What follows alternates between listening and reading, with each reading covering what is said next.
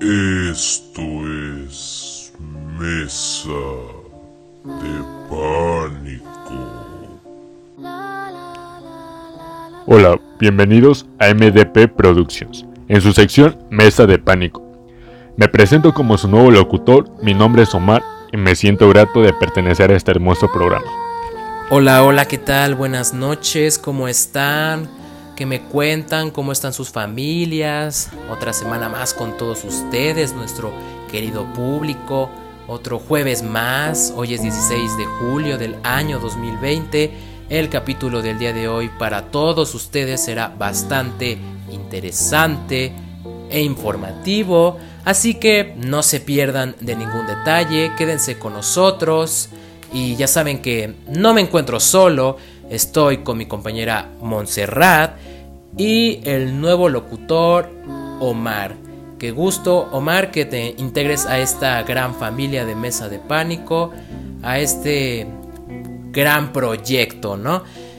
Y pues, ¿qué más me queda decirles? Bienvenidos, bienvenidos, espero que disfruten este capítulo. Ahora voy con mi compañera Monse para que les dé una gran bienvenida. Voy contigo, Monse. Hola, muy buenas noches, sean bienvenidos a otra emisión más de MDP. Y cuéntanos, Omar, ¿de qué trata el programa de hoy? En el capítulo de hoy hablaremos sobre las grandes pandemias que han sucedido a través de nuestros tiempos. Una recopilación corta pero muy interesante.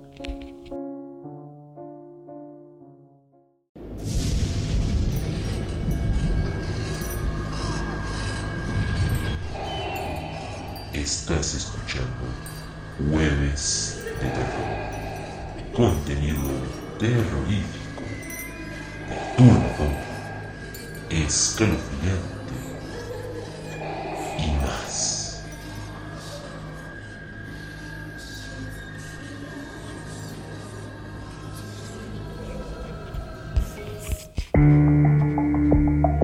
La viruela.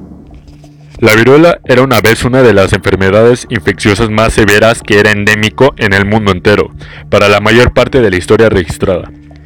Es causada por el virus de la varicela, un virus del DNA y pieza de la familia de Poxviridae, y caracterizada por tres fases: incubación, precursor y erupción. Esta enfermedad mata y desfigura a miles de millones de personas en un corto tiempo.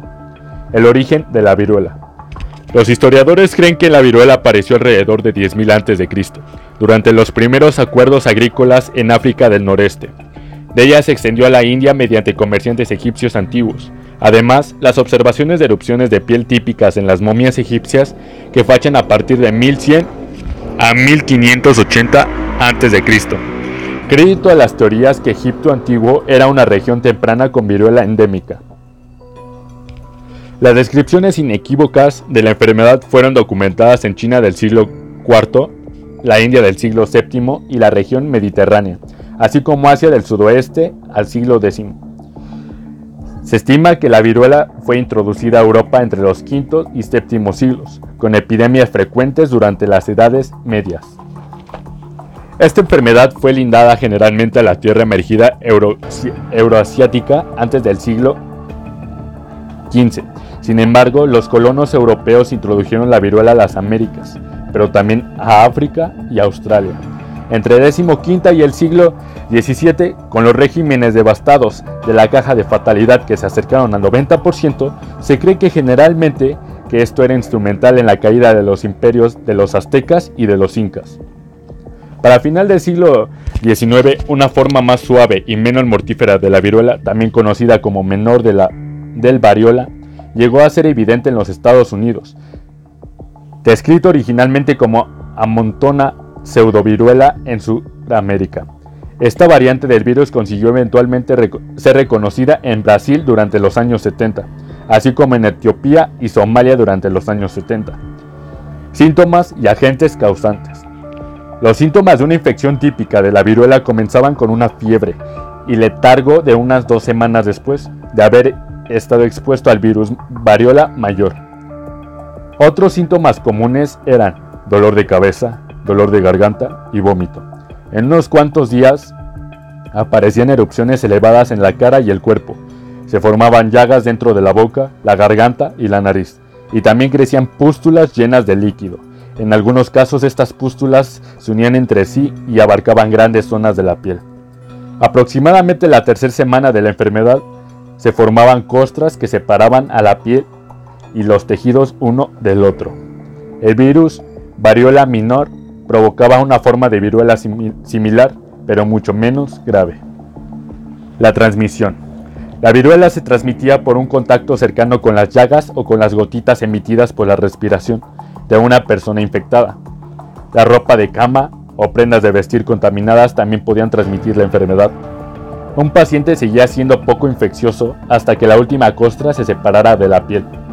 Complicaciones y mortalidad. Por lo general, en la segunda semana de la infección morían aproximadamente un 30% de los casos de viruela del tipo variola mayor la mayoría de los sobrevivientes conservaba cierto grado de cicatrización permanente, que también podía ser extenso. Igualmente, podían seguir otras deformidades como la pérdida de tejido labial, nasal y cartilaginoso. Y como resultado de las costras de las córneas, la persona infectada podía quedar ciega. La variola menor era menos grave y provocaba menos estragos y muerte entre los infectados. Algunos cálculos indican que las muertes por viruela a nivel mundial durante el siglo XX sumaron más de 300 millones. Vacunas disponibles y campañas de vacunación. La gente ha utilizado la vacuna contra la viruela desde que Edward Jenner probó su teoría a través de la inculación con material de una llaga de viruela vacuna para proteger a una persona contra la viruela. Al final de cuentas, el trabajo de Jenner condujo a la producción y comercialización generalizadas de la vacuna contra la viruela. El uso exitoso de la vacuna contra la viruela condujo a la reducción gradual de casos de viruela. El último caso de viruela silvestre en Estados Unidos se dio en 1949, después de campañas intensivas de vacunación en las décadas de 1960 y 1970. El último caso de viruela silvestre del mundo ocurrió en Somalia en 1977. Recomendaciones para la vacunación en Estados Unidos. La vacunación de rutina contra la viruela terminó en Estados Unidos a inicios de la década de 1970, cuando disminuyó su indecencia.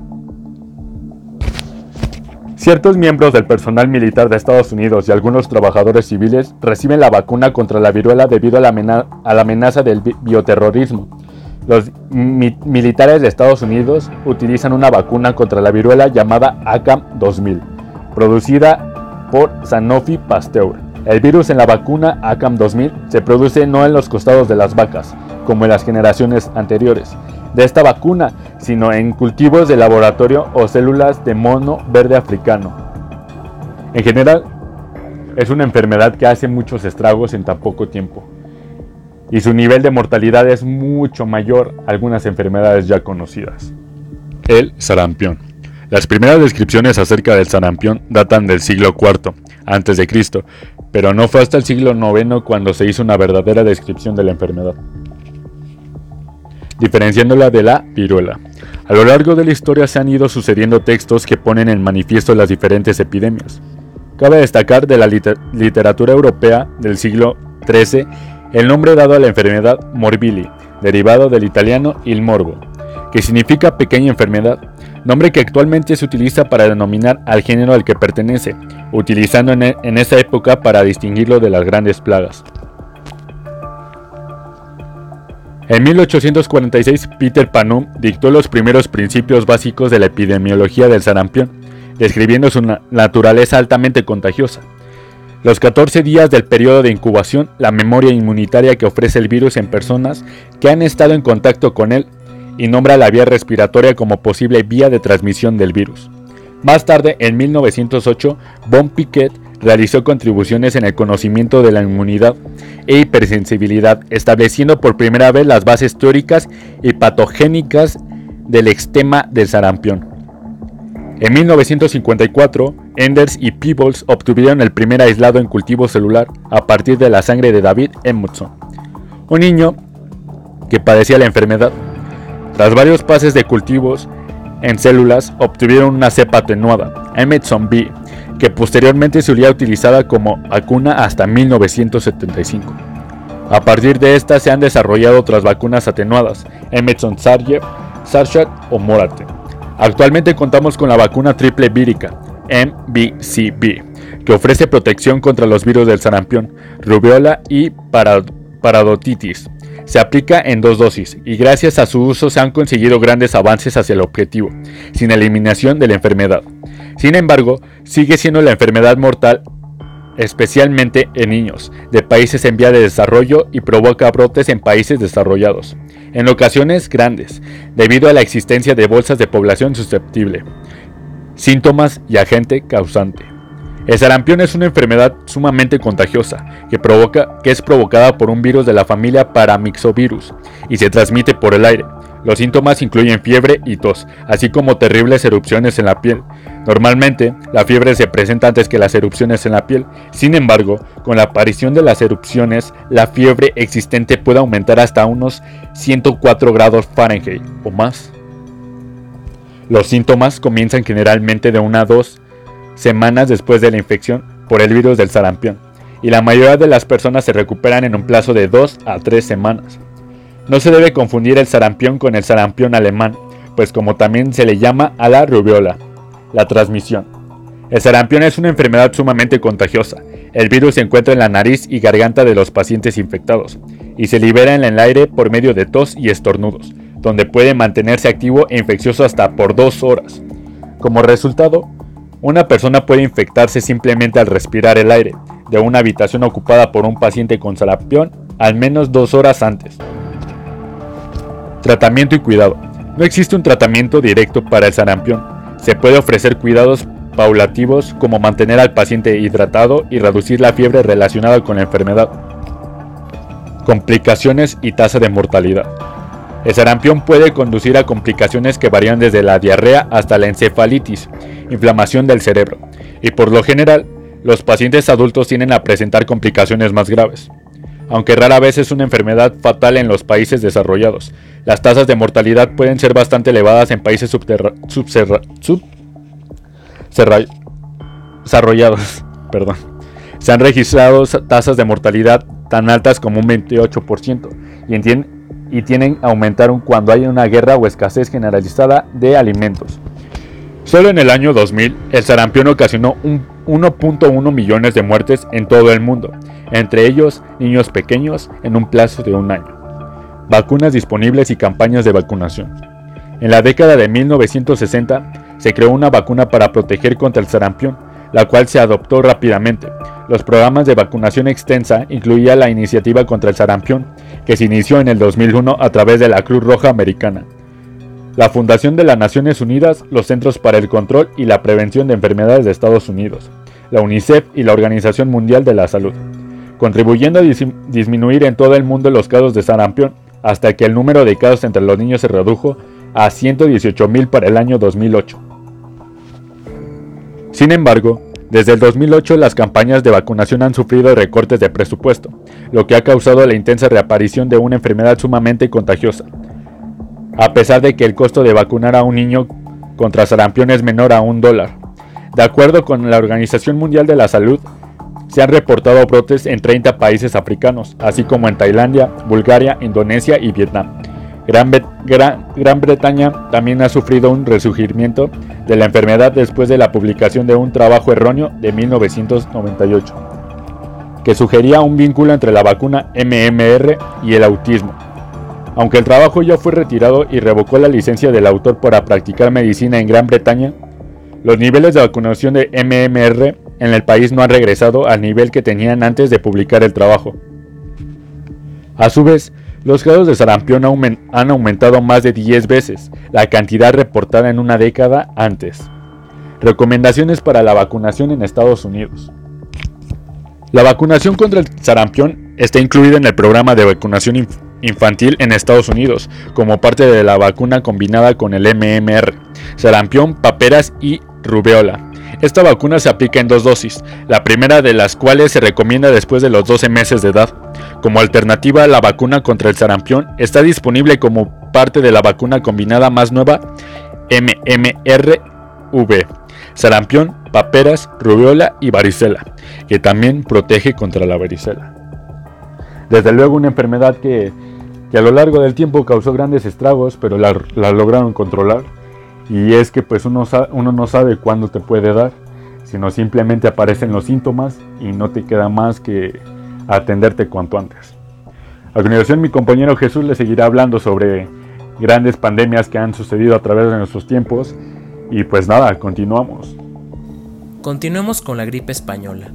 La gripe española mató entre 1918 y 1920 a más de 40 millones de personas en todo el mundo. Se desconoce la cifra exacta de la pandemia que es considerada la más devastadora de la historia. Un siglo después aún no se sabe cuál fue el origen de esta epidemia que no entendía de fronteras ni de clases sociales.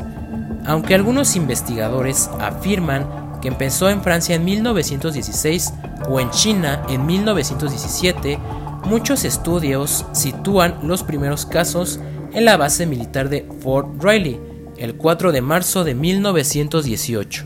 Tras registrarse los primeros casos en Europa, la gripe pasó a España, un país neutral en la Primera Guerra Mundial que no censuró la publicación de los informes sobre la enfermedad y sus consecuencias a diferencia de los otros países centrados en el conflicto bélico. Ser el único país que se hizo eco del problema provocó que la epidemia se conociese como la gripe española. Y a pesar de no ser el epicentro, España fue uno de los más afectados, con 8 millones de personas infectadas y 300.000 personas fallecidas. La censura y la falta de recursos evitaron investigar el foco letal del virus. Ahora sabemos que fue causado por un brote de influenza virus A del subtipo H1N1, a diferencia de otros virus que afectan básicamente a niños y ancianos. Muchas de sus víctimas fueron jóvenes y adultos saludables entre 20 y 40 años, una franja de edad que probablemente no estuvo expuesta al virus durante su niñez y no contaba con inmunidad natural. Fiebre elevada, dolor de oídos, cansancio corporal, diarreas y vómitos ocasionales eran los síntomas propios de esta enfermedad. La mayoría de las personas que fallecieron durante la pandemia sucumbieron a una neumonía bacteriana secundaria ya que no había antibióticos disponibles. Sin embargo, un grupo murió rápidamente después de la aparición de los primeros síntomas, a menudo con hemorragia pulmonar aguda masiva o con edema pulmonar, y con frecuencia en menos de 5 días. En los cientos de autopsias realizadas en el año 1918, los hallazgos patológicos primarios se limitaban al árbol respiratorio, por lo que los resultados se centraban en la insuficiencia respiratoria, sin evidenciar la circulación de un virus. Al no haber protocolos sanitarios que seguir, los pacientes se agolpaban en espacios reducidos y sin ventilación, y los cuerpos en las morgues y los cementerios. Por aquel entonces se haría popular la máscara de tela y gasa, con las que la población se sentía más tranquila, aunque fueran del todo inútiles. En el verano de 1920 el virus desapareció tal y como había llegado. Y así la llamaron. Los periódicos españoles fueron los primeros en informar sobre una enfermedad que estaba matando a la población. En el resto de Europa y ambos lados de las líneas aliadas censuraron toda información para no desmoralizar a las tropas, ni mostrar debilidad ante el enemigo. Con lo cual, solo se convirtió en noticia en los países neutrales. En un primer momento, los medios de España intentaron también darle nombre extranjero, bautizándola como el soldado de Nápoles o la enfermedad de moda. Tras informar el corresponsal del The Times en Madrid, el término de la gripe española se extendería por el resto del mundo a partir del verano de 1918. ¿A ustedes qué les pareció los acontecimientos que sucedieron por lo de la gripe española? Que como escuchamos, mucha gente lamentablemente murió porque no se informaba acerca de este virus. Se querían hacer los valientes y que no iba a pasar nada que no les afectaba en sus vidas. El virus entendemos que se llamó así porque los primeros en alertar acerca de esto fueron los medios españoles, que pues como escuchamos en los periódicos se publicaba que este virus estaba eh, atacando a toda la población, los estaba matando lentamente. Sinceramente, creo que si desde un principio hubieran hecho caso y no creer que no les iba a pasar nada, se hubieran evitado muchas más muertes. Pero pues lamentablemente algunos son así, se quieren hacer los valientes, que no les va a pasar nada y al final pues se verán reflejadas las consecuencias. Finalmente mi recomendación sería que hay que mantenerse informados ante cualquier circunstancia, obviamente de fuentes confiables, no de cualquier portal de internet, o inclusive he visto noticiarios donde pasan mala información, y esto hace que se alarme más la población. Pues esa sería mi recomendación, que se mantengan informados de fuentes confiables. Ahora continuemos con otra pandemia letal que fue la peste negra. A mediados del siglo XIV, entre 1346 y 1347, estalló la mayor epidemia de peste de la historia de Europa, tan solo comparable con la que asoló el continente en tiempos del emperador Justiniano. Desde entonces, la peste negra se convirtió en una inseparable compañera de viaje de la población europea hasta su último brote a principios del siglo XVIII. Sin embargo, el mal jamás se volvió a manifestar con la virulencia de 1346 a 1353, cuando impregnó la conciencia y la conducta de las gentes, lo que no es de extrañar. Por entonces había otras enfermedades endémicas que azotaban constantemente a la población, como la disentería, la gripe, el sarampión y la lepra, la más temida. Pero la peste tuvo un impacto pavoroso. Por un lado, era un huésped inesperado, desconocido y fatal, del cual se ignoraba tanto su origen como su terapia. Por otro lado, afectaba a todos, sin distinguir apenas entre pobres y ricos. Quizá por eso último, porque afectaba a los mendigos, pero no se detenía ante los reyes. Tuvo tanto eco en las fuentes escritas en la que encontramos descripciones tan exageradas como apocalípticas. Sobre el origen de las enfermedades contagiosas circulaban en la Edad Media explicaciones muy diversas, algunas heredadas de la medicina clásica griega. Atribuían el mal a los miasmas, es decir, a la corrupción del aire provocada por la emanación de materia orgánica en descomposición la cual se transmitía al cuerpo humano a través de la respiración o por contacto con la piel.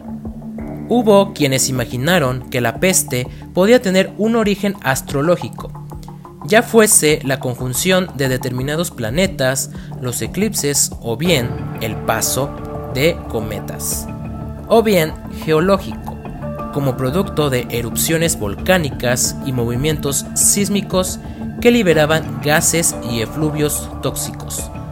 Todos estos hechos se consideraban fenómenos sobrenaturales achacables a la cólera divina por los pecados de la humanidad. De las ratas al hombre. Únicamente en el siglo XIX se superó la idea de un origen sobrenatural de la peste, el temor a un posible contagio a escala planetaria de la epidemia que entonces se había extendido por amplias regiones de Asia. Dio un fuerte impulso a la investigación científica, y fue así como los bacteriólogos Kitasato y Yersin, de forma independiente, pero casi al unísono, descubrieron que el origen de la peste era la bacteria Yersinia pestis, que afectaba a las ratas negras y a otros roedores, y se transmitía a través de los parásitos que vivían en esos animales, en especial las pulgas, las cuales inoculaban el bacilo a los humanos con su picadura. La peste era, pues, una zoonosis, una enfermedad que pasa de los animales a los seres humanos. El contagio era fácil porque ratas y humanos estaban presentes en graneros, molinos y casas lugares en donde se almacena o se transformaba el grano del que se alimentan esos roedores. Circulaban por los mismos caminos y se trasladaban con los mismos medios, como los barcos. La bacteria rondaba los hogares durante un periodo de entre 16 y 23 días, antes de que se manifestaran los primeros síntomas de la enfermedad. Transcurrían entre 3 y 5 días más hasta que se produjeran las primeras muertes, y tal vez una semana más hasta que la población no adquiría conciencia plena del problema en toda su dimensión. La enfermedad se manifestaba en las ingles, axilas o cuello, con la inflamación de alguno de los nódulos del sistema linfático, acompañada de supuraciones y fiebres altas que provocaban en los enfermos escalofríos, rampas y delirio. El ganglio linfático inflamado recibía el nombre de bubón o carbunco, de donde proviene el término peste bubónica. La forma de la enfermedad más corriente era la peste bubónica primaria, pero había otras variantes. La peste septicémica, en la cual el contagio pasaba la sangre, lo que se manifestaba en forma de visibles manchas oscuras en la piel. De ahí el nombre de muerte negra, que recibió la epidemia. Y la peste neumónica, que afectaba el aparato respiratorio y provocaba una tos expectorante que podía dar lugar al contagio a través del aire. La peste septicémica y la neumónica no dejaban supervivientes. Origen y propagación. La peste negra de mediados del siglo XIV se extendió rápidamente por las regiones de la cuenca mediterránea y el resto de Europa en pocos años. El punto de partida se situó en la ciudad comercial de Cafa, actual Feodosia, en la península de Crimea a orillas del Mar Negro. En 1346, Cafa estaba asediada por el ejército mongol, en cuyas filas se manifestó la enfermedad. Se dijo que fueron los mongoles quienes extendieron el contagio a los sitiados, arrojando sus muertos mediante catapultas al interior de los muros. Pero es más probable que la bacteria penetrara a través de ratas infectadas con las pulgas a cuestas. En todo caso, cuando tuvieron conocimiento de la epidemia, los mercaderes genoveses que mantenían ahí una colonia comercial huyeron despavoridos llevando consigo los vacilos hacia los puntos de destino en Italia, desde donde se difundió por el resto del continente. Una de las grandes cuestiones que se plantean es la velocidad de propagación de la peste negra. Algunos historiadores proponen que la modalidad mayoritaria fue la peste neumónica o pulmonal, y que su transmisión a través del aire hizo que el contagio fuera muy rápido, sin embargo, cuando se afectaban los pulmones y la sangre, la muerte se producía de forma segura y en un plazo de horas, de un día como máximo. Y a menudo antes de que se desarrollara la tos expectorante, que era el vehículo de transmisión, por tanto, dada la rápida muerte de los portadores de la enfermedad, el contagio por esta vía solo podía producirse en un tiempo muy breve, y su expansión sería más lenta. Los indicios sugieren que la plaga fue, ante todo, de peste bubónica primaria. La transmisión se produjo a través de barcos y personas que transportaban los fatídicos agentes, las ratas y las pulgas infectadas, entre las mercancías o en sus propios cuerpos. Y de este modo propagaban la peste sin darse cuenta ahí donde llegaban. Las grandes ciudades comerciales eran los principales focos de recepción. Desde ellas, la plaga se transmitía a los burgos y las villas cercanas, que, a su vez, irradiaban el mal hacia otros núcleos de población próximos y hacia el campo circundante. Al mismo tiempo, desde las grandes ciudades, la epidemia se proyectaba hacia otros centros mercantiles y manufactureros, situados a gran distancia en lo que se conoce como saltos metastásicos por lo que la peste se propagaba a través de las rutas marítimas, fluviales y terrestres del comercio internacional, así como por los caminos de peregrinación. Estas ciudades, a su vez, se convertían en nuevos epicentros de propagación a escala regional e internacional. La propagación por vía marítima podía alcanzar unos 40 kilómetros diarios, mientras que por vía terrestre oscilaba entre 0.5 y 2 kilómetros, con tendencia a aminorar la marcha en estaciones más frías o latitudes con temperaturas e índices de humedad más bajos. Ello explica que muy pocas regiones se librarán de la plaga, tal vez solo Islandia y Finlandia. A pesar de que muchos contemporáneos huían al campo cuando se detectaba la peste en las ciudades, lo mejor, se decía, era huir pronto y volver tarde. En cierto modo las ciudades eran más seguras, dado que el contagio era más lento, porque las pulgas tenían más víctimas a las que atacar. En efecto, se ha constatado que la progresión de las enfermedades infecciosas es más lenta cuanto mayor es la densidad de población, y que la fuga contribuía a propagar el mal sin apenas dejar zonas a salvo. Y el campo no escapó de las garras de la epidemia. En cuanto al número de muertes causadas por la peste negra, los estudios recientes arrojan cifras espeluznantes.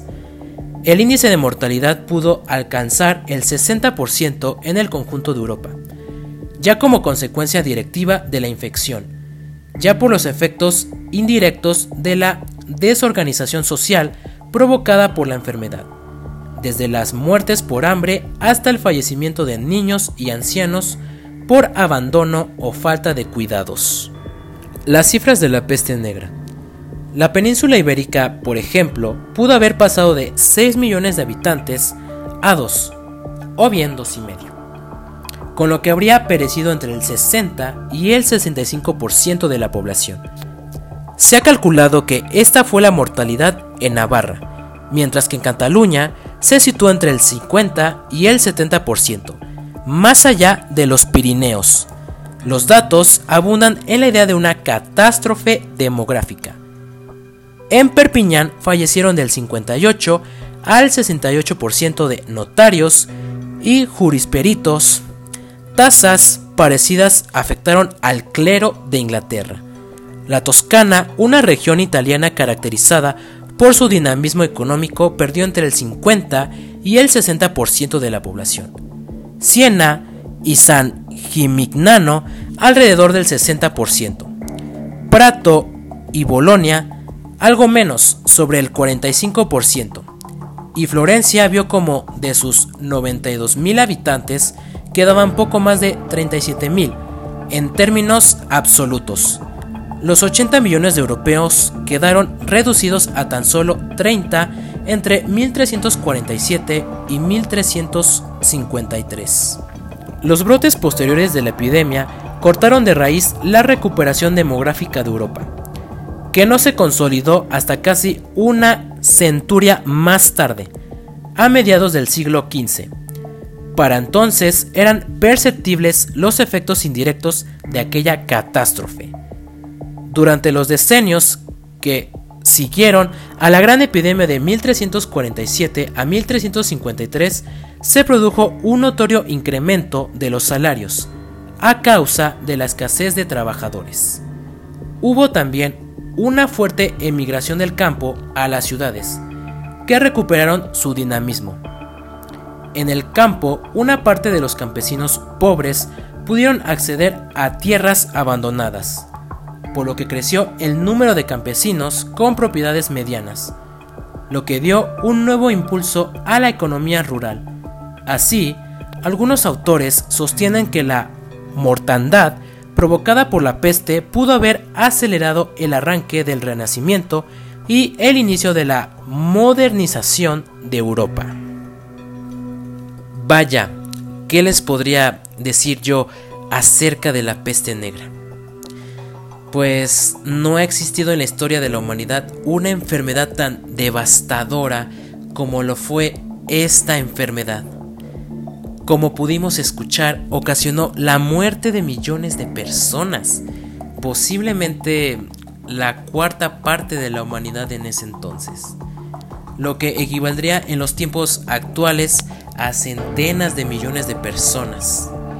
Finalmente, basta un poco de imaginación para entender el dolor y desesperación de la gente en ese entonces, carente de información, tecnología y conocimientos médicos, ante la llegada de un mal repentino y salvaje que aniquilaba la convivencia. Ahora continuemos con mi compañera Montserrat para que nos platique un poco más acerca de estas pandemias más letales de la historia. Virus de la inmunoficiencia humana. La era del SIDA comenzó oficialmente el 5 de junio de 1981, cuando los Centros para el Control y Prevención de Enfermedades de Estados Unidos convocaron una conferencia de prensa donde describieron cinco casos de neumonía por pneumocitis carnini en Los Ángeles. El mes siguiente se constataron varios casos de sarcama de Kaposi, un tipo de cáncer de piel. Las primeras constataciones de estos casos fueron realizadas por el doctor Michel Gottlieb de San Francisco. Pese a que los médicos conocían tanto la neumonía por pneumocitis carnini como el sarcoma de Kaposi, la aparición conjunta de ambos en varios pacientes les llamó la atención. La mayoría de estos pacientes eran hombres homosexuales sexualmente activos, muchos de los cuales también sufrían de otras enfermedades crónicas que más tarde se identificaron como infecciones oportunistas. Las pruebas sanguíneas que se les realizaron a estos pacientes mostraron que carecían del número adecuado de un tipo de células sanguíneas llamadas TCD4. La mayoría de estos pacientes murieron en pocos meses por la aparición de unas manchas de color rosáceo en el cuerpo del infectado. La prensa comenzó a llamar al SIDA la peste rosa, causando una confusión, atribuyéndola a los homosexuales, aunque pronto se hizo notar que también la padecían los inmigrantes haitianos de Estados Unidos. Los usuarios de drogas inyectables y los receptores de transfusiones sanguíneas, lo que llevó a hablar de un club de las cuatro haces que incluía a todos estos grupos considerados de riesgo para adquirir de la enfermedad. En 1982, la nueva enfermedad fue bautizada oficialmente con el nombre de síndrome de inmunodeficiencia adquirida, nombre que sustituyó a otros propuestos como inmunodeficiencia relacionada con los homosexuales. Hasta 1984 se sostuvieron distintas teorías sobre la posible causa del SIDA. La teoría con más apoyo planteaba que el SIDA era una enfermedad básicamente epidemiológica en 1983, un grupo de nueve hombres homosexuales con SIDA de Los Ángeles, que habían tenido parejas sexuales en común, incluyendo a otro hombre en Nueva York que mantuvo relaciones sexuales con tres de ellos, sirvieron como base para establecer un patrón de contagio típico de las enfermedades infecciosas. Las tres formas de transmisión son sexual, relaciones sexuales sin protección, por relaciones sexuales orales, vaginales o anales sin protección, con el contacto de secreciones infectadas con la mucosa genital, rectal u oral de la otra persona. Por ese motivo se considera el VIH como una infección de transmisión sexual. Sanguínea por sangre. Por contacto con sangre al compartir jeringas para la utilización de drogas inyectables u otros elementos para el consumo, así como otros elementos cortopunzantes como los usados durante la realización de piercing, tatuajes y escarificaciones. La transmisión también se puede producir por transfusiones de sangre o productos derivados de la sangre no controladas, lo que ha afectado particularmente a personas hemofílicas en los inicios de la epidemia. La transmisión sanguínea también puede producirse en personas trabajadoras de la salud que se exponen accidentalmente. Perinatal, de persona gestante a hijo. La transmisión puede ocurrir durante el embarazo, el parto o la lactancia. Actualmente es posible controlar la transmisión por esta vía, para lo que un aspecto clave es el conocimiento del diagnóstico de la persona gestante para poder tomar las medidas necesarias tanto en la planificación previa del embarazo como desde el inicio del embarazo para la administración del tratamiento antirretroviral especialmente indicado para estas situaciones. En el momento del parto puede indicarse cesárea, pero también es posible la realización de un parto vaginal. Se suprime la producción de leche y con ello la lactancia e incluso se da tratamiento antirretroviral al recién nacido.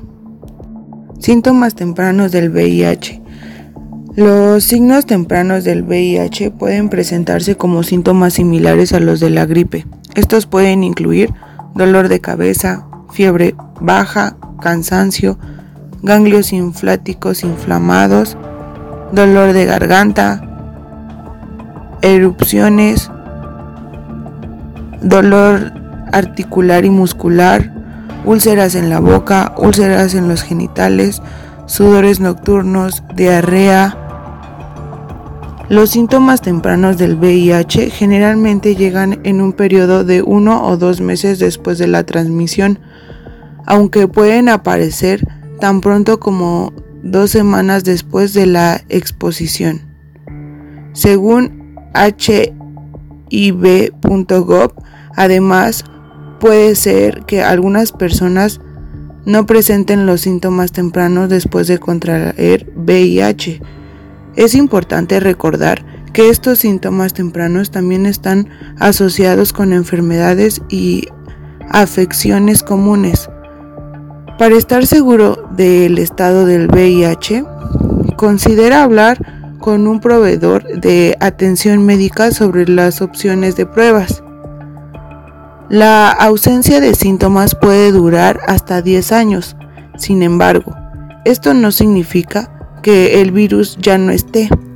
El VIH es una afección manejable, pero sin tratamiento puede llegar a etapa 3, incluso si no se presentan síntomas. Por eso es muy importante hacerse la prueba. Síntomas del SIDA. Los síntomas que indican que el VIH pudo haber avanzado a etapa 3 incluyen fiebre alta, escalofríos y sudores nocturnos, erupciones, problemas respiratorios y tos persistente, pérdida de peso severa, manchas blancas en la boca, llagas en los genitales, fatiga regular, neumonía, problemas de memoria, Etapas del VIH. Dependiendo de la fase del VIH, los síntomas pueden variar. La primera etapa se conoce como infección aguda o primaria del VIH. También es llamada síndrome retroviral agudo. Durante esta etapa, la mayoría de las personas experimentan síntomas parecidos a los de la gripe que pueden ser difíciles de distinguir en una infección gastrointestinal o respiratoria. La siguiente fase es la etapa de lactancia clínica. El virus se vuelve menos activo, aunque sigue en el cuerpo. Durante esta etapa, las personas no experimentan síntomas mientras la infección viral progresa a niveles muy bajos. Este periodo de lactancia puede durar una década o más. Muchas personas no presentan síntomas durante todo este periodo de 10 años. La fase final del VIH es la etapa 3. Durante esta fase el sistema inmunitario está severamente dañado y vulnerable a infecciones oportunistas. Cuando el VIH llega a la etapa 3 puede presentar síntomas relacionados con las infecciones. Estos síntomas pueden incluir náuseas, vómitos, fatiga, fiebre. Los síntomas relacionados propiamente con el VIH, como el deterioro cognitivo, pueden volverse evidentes. El tratamiento del VIH, el tratamiento de la infección por el VIH se llama tratamiento antirretroviral. TAR. El TAR es una combinación de medicamentos contra el VIH llamado régimen de tratamiento que se debe tomar a diario. A todas las personas con infección del VIH se les recomienda el TAR. El TAR no cura el VIH, pero los medicamentos contra el VIH ayudan a las personas que lo tienen a llevar una vida más larga y sana. El TAR reduce también el riesgo de transmisión de VIH. ¿Cómo funcionan los medicamentos contra el VIH? El VIH ataca y destruye las células CD4 del sistema inmunitario que combaten las infecciones. La pérdida de células CD4 le dificulta al cuerpo combatir las infecciones y ciertos tipos de cáncer relacionados con el VIH. Los medicamentos contra el VIH impiden que el virus se reproduzca, se replique, lo que reduce la concentración del VIH en el cuerpo, llamada la carga viral. Al tener menos concentración del VIH en el cuerpo, el sistema inmunitario tiene más posibilidad de recuperarse y de producir más linfocitos CD4. Aun cuando queda todavía algo del VIH en el cuerpo, el sistema inmunitario está lo suficientemente fuerte como para combatir las infecciones y ciertos tipos de cáncer relacionados con el VIH. Al disminuir la concentración del VIH en el cuerpo, los medicamentos contra el VIH también reducen el riesgo de transmisión de este virus.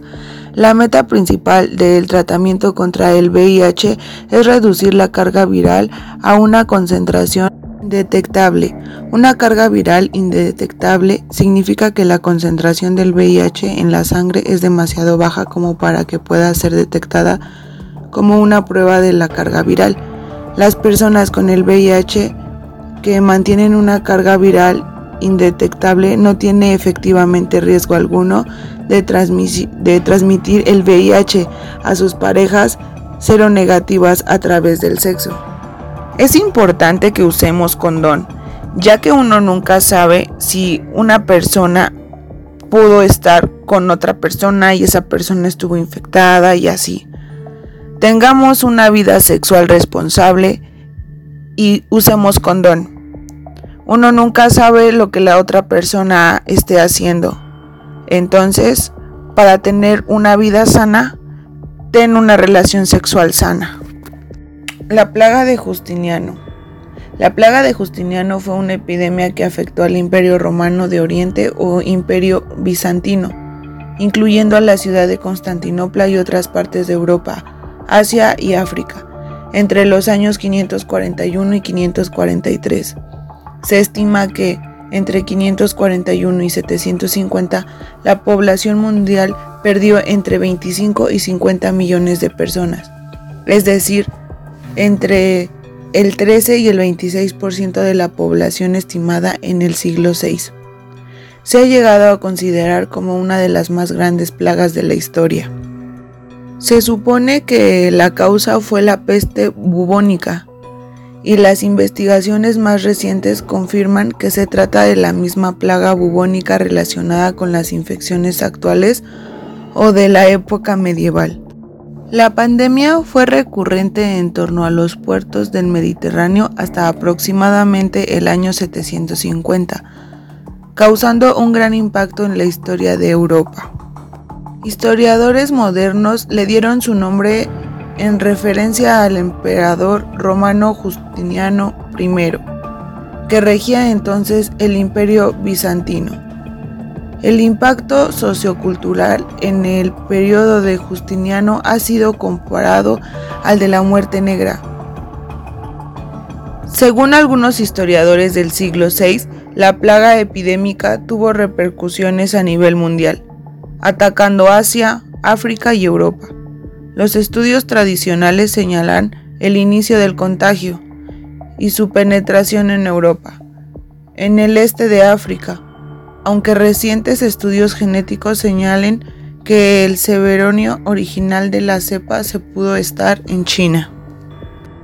En la biografía, la causa más aceptada de la pandemia es la peste bubónica, que posteriormente también causaría la pandemia llamada peste negra en el siglo XVI, aunque un estudio del 2011 ha señalado que los agentes patogénicos de estas dos enfermedades son diferentes. No obstante, podemos señalar que ambas enfermedades serían variantes de peste bubónica, pero provenientes de cepas diferentes. Así pues, esta epidemia fue causada por la bacteria Yersinia pestis. Los estudios para identificar el vector causante de la enfermedad comenzaron en 1998, cuando un grupo de biólogos liderados por Mitchell Drancourt, Oliver Dotter y Diller Router empezaron a trabajar conjuntamente con arqueólogos e historiadores. Estos investigadores extrajeron el ADN proveniente de la pulpa dentaria de cadáveres encontrados en Marsella entre 1590 y 1720. Estos estudios llegaron a la conclusión de que estos individuos sufrieron una enfermedad provocada por Yersinia pestis. Posteriormente, estas investigaciones se hicieron con cadáveres del siglo VI, encontrados en Alemania llegando a la misma conclusión.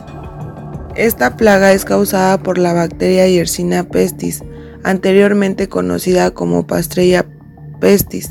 Normalmente esta enfermedad es transmitida de roedores a humanos, siendo el vehículo transmisor por excelencia la rata negra o ratus ratus. La rata negra es un transmisor de la peste bubónica.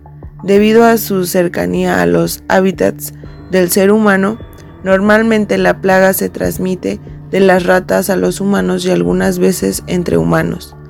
Dependiendo del vector de contagio, tendremos una variante de peste bubónica u otra.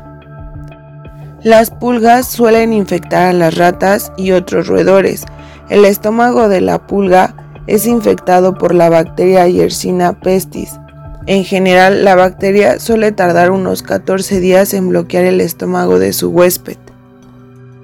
La enfermedad se produce porque al tener el estómago bloqueado, la pulga no puede alimentarse y por lo tanto debe morder varias veces a su huésped, regurgitando finalmente el contenido de su estómago en su torrente sanguíneo. En general, todos los mamíferos pueden contraer la enfermedad, siendo los hombres, los gatos y algunos roedores más susceptibles de contraerla, mientras otros, como los perros, son más resistentes. Esta plaga parece ser que es la primera epidemia atestiguada en la historia de peste bubónica. Posiblemente hubiese brotes anteriores, pero no han dejado documentos escritos de su existencia. Este primer brote de peste bubónica afectaría a varias partes de Europa, África y Asia desde el año 541 al 750. Posteriormente desaparecería de Europa hasta el siglo XVI, fecha en la que se propagarían los fenómenos epidemiológicos que se conocen como peste negra. Esta segunda oleada de peste bubónica afectaría a Europa hasta el año 1720, fecha en la que se registra el último brote de peste en la ciudad de Marsella. La última gran pandemia de peste bubónica se data a mediados del siglo XIX y desarrolló hasta 1893-1923 expandiéndose desde China e India al resto del mundo. Por otro lado, podemos decir que la propagación de Yersinia pestis en el estómago de la pulga alcanza condiciones óptimas a una temperatura por debajo de 27.5 centígrados. Esta temperatura sería la que se daría en el este y en el centro de África después del cambio climático del año 535-536. Con esta temperatura la bacteria libera una enzima que provoca una rápida expansión en el estómago de la pulga. La reducción de la luz solar debido a los cambios climáticos provocaría que muchas zonas de África estuvieran dentro de este intervalo de temperatura. Este fenómeno provocaría una rápida expansión de la epidemia. Las temperaturas más frescas favorecerían, por lo tanto, la propagación de la enfermedad. La pandemia se fue extendiendo por los puertos del Mediterráneo, continuando luego por el territorio europeo, alcanzando en el norte a Dinamarca y al oeste a Irlanda. Uno de los propagadores de la epidemia fue la rata negra, que es una especie que suele habitar en los lugares próximos a la actividad humana como pueden ser granjas, almacenes, mercados, puertos, barcos y cualquier tipo de ciudad o villa. En algunas ocasiones se suele denominar a esta especie como rata de los barcos o rata de las casas. En condiciones ambientales óptimas, un par de ratas negras pueden tener al año gran cantidad de descendientes. Es una especie muy agresiva, muy adaptativa y cuya dieta es muy amplia. Pudieron comer insectos, carne, huesos y fruta. Las ratas serían transportadas por los barcos y con ellas viajaría la enfermedad. La epidemia se trasladó del este de África hacia el imperio bizantino debido al comercio. El marfil era un objeto de lujo muy demandado por las altas clases bizantinas. Con este producto se realizaban tablas para escribir, juguetes, relicarios y otras obras de arte. Durante el siglo VI los elefantes del Mar Rojo y Eritrea estaban prácticamente extintos debido a su masiva explotación los siglos anteriores, pero en Kenia y Tanzania todavía había abundantes elefantes y, por lo tanto, eran la fuente básica para las cantidades de marfil que el imperio bizantino solicitaba. El imperio bizantino importaba como media unas 50 toneladas de marfil cada año del este de África, que suponía la muerte de 5.000 elefantes. La pandemia continuó con brotes locales y esporádicos hasta aproximadamente el año 750. La enfermedad se expandió a Persia después de infectar al imperio bizantino debido a las campañas militares entre ambos imperios. La peste bubónica es una enfermedad que se transmite entre los humanos a partir de varios ciclos o brotes epidémicos a lo largo del tiempo. El escritor de la iglesia, Evagrio Escalóstico, vivió durante cuatro de estos grandes brotes que se repetían cada ocho o diez años. En su obra nos relata cómo en el transcurso del primer brote de peste bubónica, durante el año 541, al 543, fue afectado por la enfermedad cuando era un escolar y como en los ciclos posteriores fue perdiendo a su mujer, a sus hijos y a toda su familia. Escribió este relato a los 58 años en la ciudad de Antoquia. Durante unos 200 o 210 años, esta variante de la peste bubónica afectó a varias partes del mundo y no es hasta el año 750 cuando se registraron los últimos brotes de peste, desapareciendo hasta el siglo XVI. Bueno, pues aprendimos sobre una de las enfermedades más desastrosas de la humanidad y pues cuántos muertos no dejó, ¿no? Pero pues también vimos su origen y cómo curarla, desde dónde partió hasta dónde llegó y con eso en un futuro podríamos prevenirla y si es que en algún caso vuelve a generar, pues ya podríamos cómo curarla de inmediato, ya que tenemos una tecnología de alta calidad, médicos profesionales y máquinas, remedios que nos servirían en casos muy extremos. Pues, ¿qué más? Me queda que darle las gracias a todos ustedes por acompañarnos en otro capítulo más de Mesa de Pánico tocando algunos temas de terror, de escalofríos, etcétera, etcétera. A lo mejor nos tocamos un poquito estos temas que se tratan comúnmente en este programa, Pero esto de las pandemias es bastante preocupante para todos, ya que actualmente estamos viviendo con esto del COVID y qué más que recomendarles que se cuiden mucho, como había dicho al principio, que vean fuentes confiables, no en cualquier página de internet, en, noticiarios también confiables, periódicos confiables, todo, todo, todo, pero que sea confiable para todos ustedes. También a mis compañeros Monse y el nuevo locutor Omar, que vaya que tiene mucho potencial para esto de las historias de terror o de la locución en general. Eh, pues vaya, ¿qué más me queda concluir que agradecerles nuevamente por acompañarnos? Y que nos sigan en nuestras redes sociales. Ya saben que tenemos Instagram, Twitter, Facebook. Búsquenos, platíquenos, denos un poco más de ideas de temas de terror. Eh, a lo mejor, no sé, también podría ser de otros aspectos, pero no sé, algo interesante que contar en este programa, ¿no? Lo que sea, ustedes escríbanos, platíquenos, los atendemos al 100%, búsquenos, por favor. Vean nuestras redes sociales, ahí también publicamos mucho sobre los temas que vienen.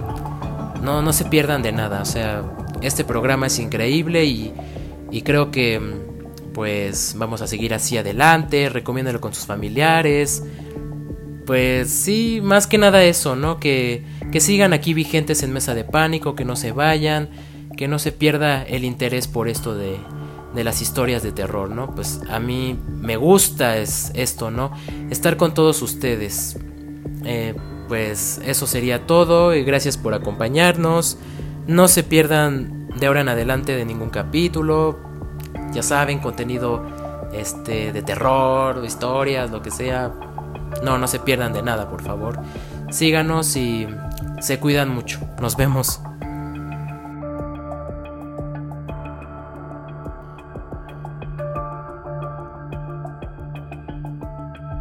Isto é Mesa de pânico.